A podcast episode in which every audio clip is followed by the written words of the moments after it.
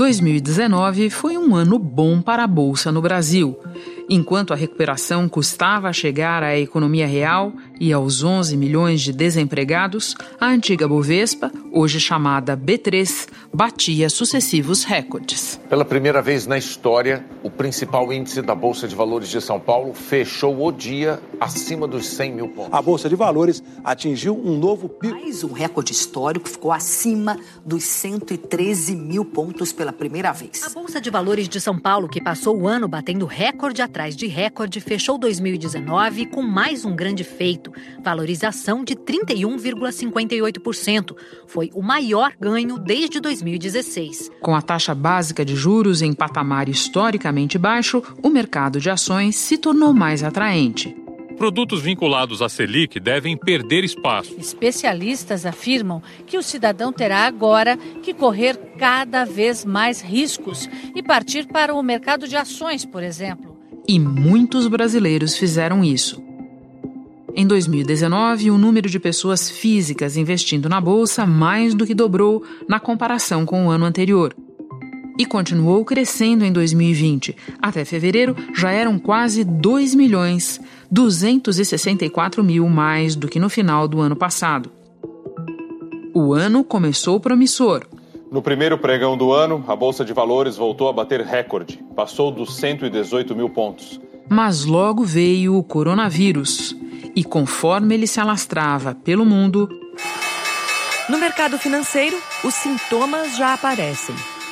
O baque sofrido pelas bolsas de todo o mundo chegou por aqui com toda a força nessa quarta-feira de cinzas. O índice Bovespa desabou 7%. A maior queda em quase três anos.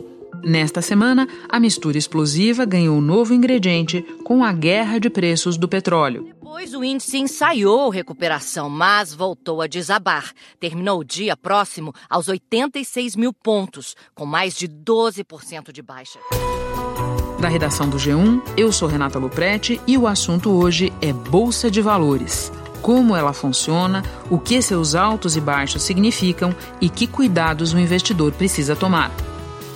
Neste episódio, dois entrevistados. Luiz Gerbelli, repórter de economia do G1, que participa do podcast Educação Financeira. Antes, eu converso com o professor de economia da USP, Mauro Rodrigues Júnior, conselheiro do site Porquê? Economês em bom português. Quarta-feira, 11 de março.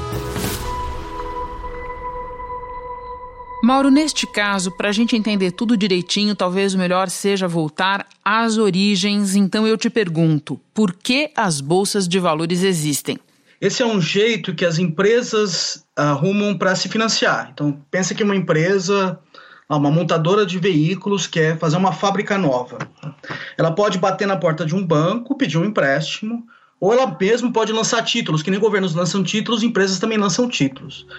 O problema desse tipo de opção é que ela, o risco fica todo em cima da empresa, né? Porque, por exemplo, ela vai chega no fim do, de dois anos, o investimento não deu certo, ela tem que pagar aquele juro de novo. Quando a empresa vai no mercado de ações e lança ações para se financiar, ela divide o risco com o acionista, com quem está comprando a ação dela. Um ano depois de pedir concordata e fechar capital, a General Motors, que já foi a maior montadora do mundo, vai mesmo voltar ao mercado de ações. Então, por exemplo, o, o projeto de investimento não deu muito certo, ela vai ter menos lucro e ela vai pagar menos dividendo para o acionista, né? Que o, quando uma pessoa compra a ação, ela vira dono num pedacinho da empresa. Então, ela vira, ela tem direito a um pedaço dos lucros lucros também na empresa, que são os dividendos. Então, se a empresa vai mal, ela paga menos dividendo. Se ela vai bem, ela paga mais dividendo. Então, ela também ajuda ela também a dividir o risco com o acionista, o que não acontece, por exemplo, se ela bate na porta de um banco ou se ela lança um título, que ela tem que pagar aquele juro independente do que acontecer. E para a gente lembrar um pouco para as pessoas do passado, antes de existirem as bolsas, como faziam os grandes magnatas? Ah, eles tinham dinheiro próprio, tinha que pegar emprestado, né? Então é, é isso. O cara tinha que ter dinheiro no bolso para fazer uma expansão, por exemplo. É uma coisa muito complicada. Né? Imagina uma pessoa com uma ideia nova. Hoje uma pessoa pode começar uma startup e depois começa a reunir dinheiro em cima disso, dinheiro dos outros. No, no passado tinha que contar com alguém com muito dinheiro para colocar ali, ou o dinheiro da própria pessoa mesmo, né? E quando você pega os exemplos das gigantes de hoje, você vê que todas elas foram construídas em cima do mercado de capitais. É, sim. Comprar ou não comprar ações do Facebook. O assunto dominou o mundo dos negócios esta semana e ainda mobilizou os pequenos investidores, que querem abocanhar uma parte da história de sucesso de Mark Zuckerberg. Acho que um, acho que um, bom exemplo para pensar nisso é não apenas no passado, Renata, mas olhar também para, por exemplo, pequenos empreendedores. Eles têm muita dificuldade em crescer porque não têm acesso a crédito, né? Então, ou tem que ir até um banco, pegar um empréstimo super caro, ou não tem muito jeito. É, mas quando você tem uma empresa grande que consegue lançar ações, é bem mais fácil, né?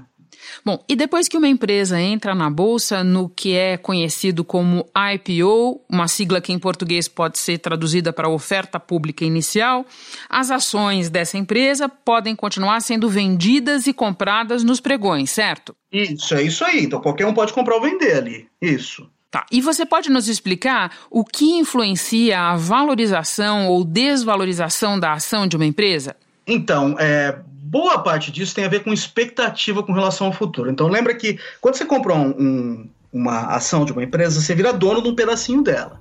Né? Vira dono de um pedacinho dela, ela vai te pagar ao longo do tempo dividendos. Dividendos é um pedaço, é um pedaço dos lucros da empresa, né? É, então, quem compra uma ação está interessado ou na valorização dela ao longo do tempo ou nos dividendos que ela está pagando, certo? Se, por exemplo, eu tenho uma expectativa que a empresa vai melhor, vai melhor no futuro, vai ficar, vai ter mais lucro no futuro, é, as pessoas vão correr atrás das ações hoje porque ela vai ser mais lucrativa, ela vai pagar mais dividendo, então ela vira mais atrativa. Então o preço dela já sobe hoje em função de expectativa. Então pode ser que essa expectativa ela nem se concretize no futuro. Né? Mas a simples expectativa que ó, as pessoas estão olhando para frente e falar essa empresa vai bem ou vai mal, pode jogar o preço da ação para cima ou para baixo. Deixa eu dar um exemplo aqui. Então, é... lembra quando a Petrobras, quando o Brasil descobriu o pré-sal, né? Quando foi, foi lá no fim da década de 2000, né? Em setembro de 2008, a comprovação. O óleo da camada pré-sal estava ali, na superfície, pela primeira vez no mundo. Foi uma euforia. As estimativas falavam em bilhões e bilhões de barris de petróleo. Saiu aquela notícia, as ações da Petrobras dispararam. Não tinha tirado nenhuma gota de petróleo ainda do chão, né? Mas o fato de ter uma expectativa que vai ter mais lucro no futuro, já as ações já disparam hoje. Por outro lado, quando, por exemplo, descobre um escândalo de corrupção. Denúncias de corrupção na Petrobras derrubaram em mais de 4,5% as ações da empresa. É, aí as ações despencam, né? Hoje, imediatamente. Porque já os investidores olham e falam: essa empresa não é lucrativa, então vou tirar meu dinheiro de lá. Então é, é uma coisa imediata. É uma coisa imediata refletindo uma expectativa sobre o futuro, certo? Às vezes, isso não tem muito fundamento. Então, por exemplo, a empresa que produz a cerveja Corona, a ação dela reage toda vez que tem notícia do coronavírus. Não tem o menor sentido, né? Então, você vai ter, você vai ter flutuação que não tem fundamento mesmo. Mas eu ainda acredito que o mercado de ações ele dá informação para nós do que está se esperando para o futuro. Mauro, há pouco você falou sobre dividendos. Fala um pouco sobre a distribuição deles quando a gente pensa nos grandes bancos, nas grandes empresas. Não, o que a gente pode dizer é o seguinte, que quanto mais a empresa dá lucro, mais ela tem dinheiro em caixa mais possibilidade ela tem de distribuir esse lucro para os seus acionistas. Espera-se que ela dê mais lucro e ela vai ter mais dinheiro em caixa no futuro para distribuir, ela fica mais atrativa hoje. Então o preço dela já varia hoje. Com a queda nos preços do petróleo, as ações de muitas empresas se desvalorizaram, a começar pelas da Petrobras, e eu queria que você nos explicasse esse movimento o porquê dessa queda, o que ela significa. A Arábia Saudita e a Rússia, eles, eles estão meio que num cartel ali para segurar o preço do petróleo.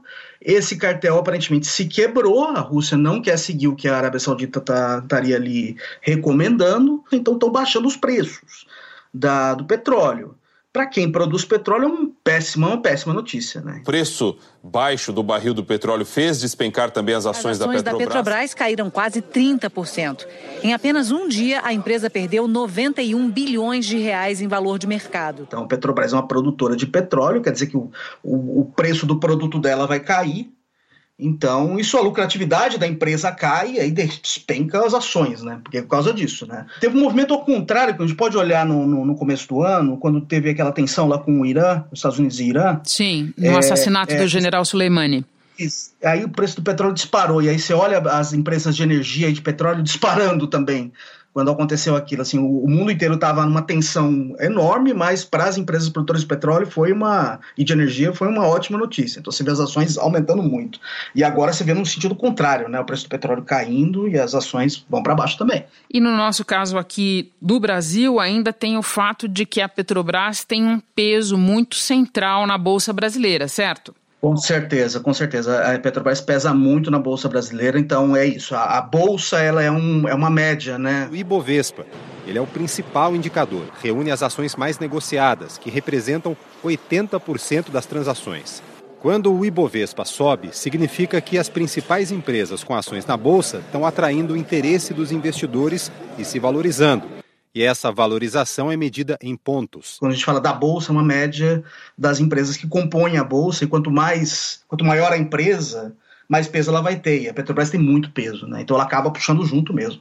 Mauro, passando agora do mundo das expectativas para o mundo concreto. O que acontece numa empresa quando ao final de um ano, por exemplo, as ações dela se valorizaram ou se desvalorizaram? É, eu acho que é muito mais um sinal do que vai acontecer para frente do que o que está acontecendo, na verdade, né? Então, é, os, os investidores estão olhando para a empresa, estão vendo se ela vai, estão especulando se ela vai dar mais lucro ou menos lucro.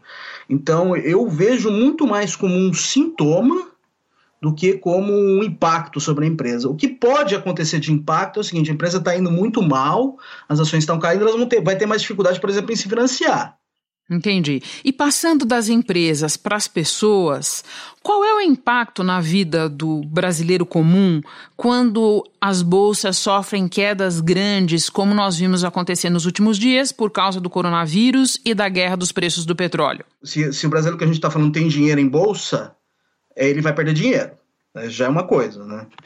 É, mas acho que é pouca gente que tem dinheiro em bolsa. Eu acho que o que movimento que está acontecendo na bolsa agora tem dois motivos. Um motivo é esse, tá? Tem, a, as pessoas estão é, antevendo um impacto muito grande do corona e eu acho que tem fundamento, tá? É, por causa que você vai ter impacto, por exemplo, vai, os, os, nossos parceiros comerciais vão começar a crescer menos, porque estão tendo que tomar medidas muito drásticas. A China, por exemplo, já é, uma, já é bem, bem claro o efeito. Nos Estados Unidos a coisa está ficando feia também. É, então isso deve diminuir é, o, as exportações do Brasil. A gente já vê impacto sobre commodities já acontecendo. Né? Então isso é uma coisa. Né? Isso pode diminuir a demanda por produtos brasileiros. Outra, e isso faz com que a bolsa caia. Outra coisa é, é a questão de incerteza. Incerteza é ruim para o mercado de ações. Tá? É, a gente não sabe direito qual que é o tamanho do buraco, quanto tempo vai demorar para passar a crise. É, e isso, essa incerteza faz com que as pessoas corram de uh, ativos mais arriscados. E, e, e, mercado de ações ele é mais arriscado do que título público, por exemplo. Tá? Então, o brasileiro comum, olhando para isso, é, ele pode. Eu acho que. Eu veria isso como um, um, uma indicação de que a, a expectativa é, é bem ruim para o futuro. Mauro, para terminar, você nos disse aqui várias coisas que a Bolsa de Valores não mede. Então agora eu te pergunto, o que é que ela mede? eu diria que está associada à expectativa. Importante a gente ter em mente que tem ruído, tem muito, por exemplo, tem muito. As pessoas que operam no mercado financeiro são seres humanos, então estão sujeitos a emoções. Né, e emoções afetam o, o, o, mercado de ações e os preços de ativos. Mas eu acho que tem informação ainda relevante lá, e a informação do que, a, a, no caso, o mercado, ou as pessoas, os indivíduos estão olhando para frente, estão imaginando o que, que se aquelas empresas elas irão bem ou mal. Eu acho que ali tem informação. A gente, por exemplo, não tem informação ainda quanto que vai ser o PIB do Brasil ou quanto é o PIB da China é, no próximo trimestre. Mas o mercado de ações ele te dá uma informação bem mais rápida né, do que se espera do que vai acontecer. Então ele é, uma, ele é uma medida de expectativa mesmo. Eu tiro mais como medida de expectativa do que qualquer outra coisa. Mauro, eu agora vou conversar com o repórter Luiz Gerbelli, mas antes me despeço de você. Agradeço pelas tuas informações. Bom trabalho para você aí. É isso. Muito obrigado, Renato. Foi um prazer.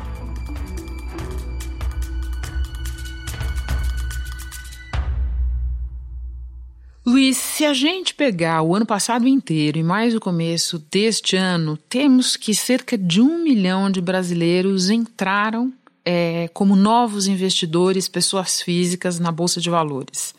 Muitos deles estão agora preocupados com o primeiro solavanco que eles estão experimentando nessa embarcação. Daí eu te pergunto: o que uma pessoa precisa levar em conta na hora de se aventurar pelo mundo da renda variável? Acho que ela tem que levar em conta alguns fatores. O primeiro é o apetite pelo risco. O segundo é quanto tempo ela quer deixar o dinheiro parado na bolsa de valores, porque bolsa de valores não é uma aplicação de curto prazo. O que os especialistas dizem que é uma aplicação para longo prazo, ou seja, o dinheiro tem que ficar lá por um bom tempo. Não pode ser um dinheiro que a pessoa vai necessitar dele no curto e no médio prazo, certo? É isso. E o que, o que sempre é reforçado pelos analistas é que a pessoa, antes de se aventurar na renda variável, na bolsa, ela tem uma reserva de emergência. E aí são em aplicações mais conservadoras, que a pessoa sabe que não vai ter esse solavanco de subir e descer todo dia, mas ela vai ter algum tipo de ganho. E essa reserva, que os analistas dizem, deve gerar em torno de seis meses. Ou seja, a pessoa tem que ter, seis, tem que ter um dinheiro equivalente a seis meses da renda dela guardado para depois se aventurar em algo mais arriscado, como a Bolsa de Valores. Luiz, vamos supor que a pessoa queira mesmo começar. Ela já fez toda essa avaliação que você está colocando aqui, levou em conta todos esses fatores e ela quer começar. Quanto dinheiro é necessário? Não existe um, um, dinheiro necessário. Eu acho que feita essa reserva de emergência, a pessoa tem, o investidor tem alguns, tem, alguns caminhos para investir na bolsa. Primeiro em fundos de ações ou fundos que têm papéis de ações, né? É, isso pode ser um valor mais baixo do que investir diretamente na bolsa. É, hoje você tem fundos que mexem com ações aqui, com ações lá fora. É, ou a pessoa pode operar diretamente, negociando e vendendo ação de acordo com o preço do papel. Mas um valor mínimo. Eu acho que o mais importante para ela é ter essa reserva de emergência e garantir essa segurança no orçamento dela. E qual é o passo a passo? Como é que a pessoa faz? Só entra numa corretora, tem que abrir uma conta numa corretora. É necessário? É condição essencial? É condição essencial e hoje é bastante fácil para que para o investidor fazer isso, né? Com a internet, com as startups, com as fintechs, né? Como, isso, como esse mundo é conhecido, é muito fácil abrir uma conta numa corretora hoje. Você faz isso virtualmente, inclusive, e no mesmo dia que você abre, você consegue operar ou ter acesso a esses fundos que mexem com, com ações. Você começou a falar dos fundos, eu te peço que explique um pouco quais são os tipos de produtos disponíveis no mercado. Você tem os fundos de ações uh, que operam com papéis brasileiros, quer dizer, alguém, ah, esse fundo é composto por uma carteira de ações, né? Então tem fundos com, com carteiras de ações de empresas uh, mineradoras, com empresas que mexem com petróleo, com de varejo. Esses fundos são compo compostos por diferentes papéis e, e eles, e, e o gestor é que gera esse fundo, ele que cuida desse fundo. Tem isso para empresas locais e hoje também você tem a possibilidade de ter, essa, de ter esse tipo de investimento para ações dos Estados Unidos, né? Você tem papéis uh, negociados lá fora que você consegue ter acesso a esses fundos. Esses fundos de ações. Os fundos multimercados também misturam um pouco. Misturam um pouco de renda fixa e um pouco de ações também. Então você tem uma gama de produtos muito grande é, para investir é, no mercado acionário hoje. Bom, falamos dos tipos de produto, vamos falar agora sobre montar uma carteira. O que, que a pessoa tem que levar em conta? Acho que a pessoa tem que levar em conta o risco que ela quer correr e diversificar, que é o que sempre dizem, né?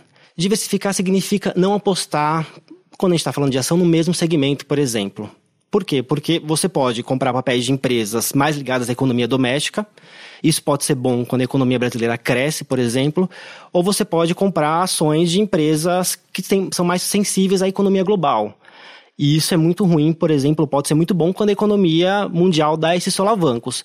Ter uma mescla faz com que você se proteja, seja se a economia aqui vai mal, nacional vai mal, ou a economia internacional também ter esses solavancos. Então, ter uma carteira equilibrada, eu acho que é um bom, é um bom, é, um, é uma boa composição para enfrentar esses momentos.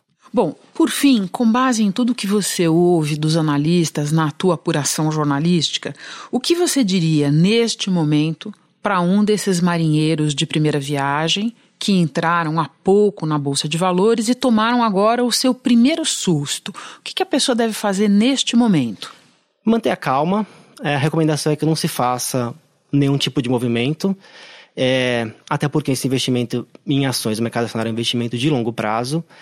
Mas quem está querendo entrar pode ser uma boa oportunidade, porque a queda foi muito grande. A gente não sabe qual é o fundo do poço, onde é que essa crise vai levar.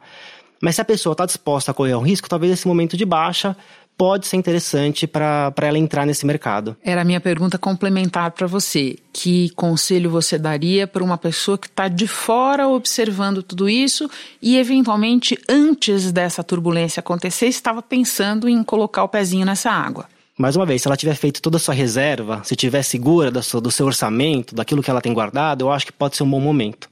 mas ressalto, a gente não sabe onde é que essa crise vai parar e a gente não sabe qual é o fundo do poço. E que dica você dá, por fim, Luiz, para a pessoa se manter informada? Porque tudo leva a crer que esse é um investimento em que a pessoa não pode esquecer dele, né? Ela precisa se informar constantemente sobre o que está acontecendo na economia, sobre o que está acontecendo na empresa que ela investiu. Como é que a pessoa faz para se manter informada, Luiz? Eu acho que acompanhar as empresas, que a pessoa tem ação, né, que ela é dona dessa parte, dessa ação, acompanhar como é que está o resultado dessa empresa, olhar os balanços, é, e se, se a pessoa, se o investidor opera diretamente, né? Mas, num fundo, eu acho que ela fica mais passiva a isso, porque é um gestor que está operando e aquela carteira é, de ações daquele fundo já está determinada. Aí, nesse caso, vale olhar o que a gente chama a lâmina dos fundos, né? Para saber onde é que aquele fundo aplica. O que é a lâmina dos fundos? Você vai conseguir olhar ali pelos fundos, você vai conseguir olhar no, dentro do fundo uh, qual, qual, qual percentual está investido em cada empresa. Então, qual percentual ele investe numa empresa X, Y, Z, e aí você consegue ter uma ideia assim, bom, esse fundo está mais focado nisso. E aí a pessoa tem uma ideia para onde é que aquilo pode caminhar ou não. Então, acho que nesse caso vale a pena olhar, vale a pena pesquisar bem para saber é, qual é o tipo de fundo. Luiz, eu sei que estes dias têm sido muito turbulentos também para os repórteres de economia, então muito obrigada por ter encontrado um tempo de vir aqui ao estúdio do assunto conversar conosco. Bom trabalho para você. Obrigado. Eu fico por aqui. Até o próximo assunto.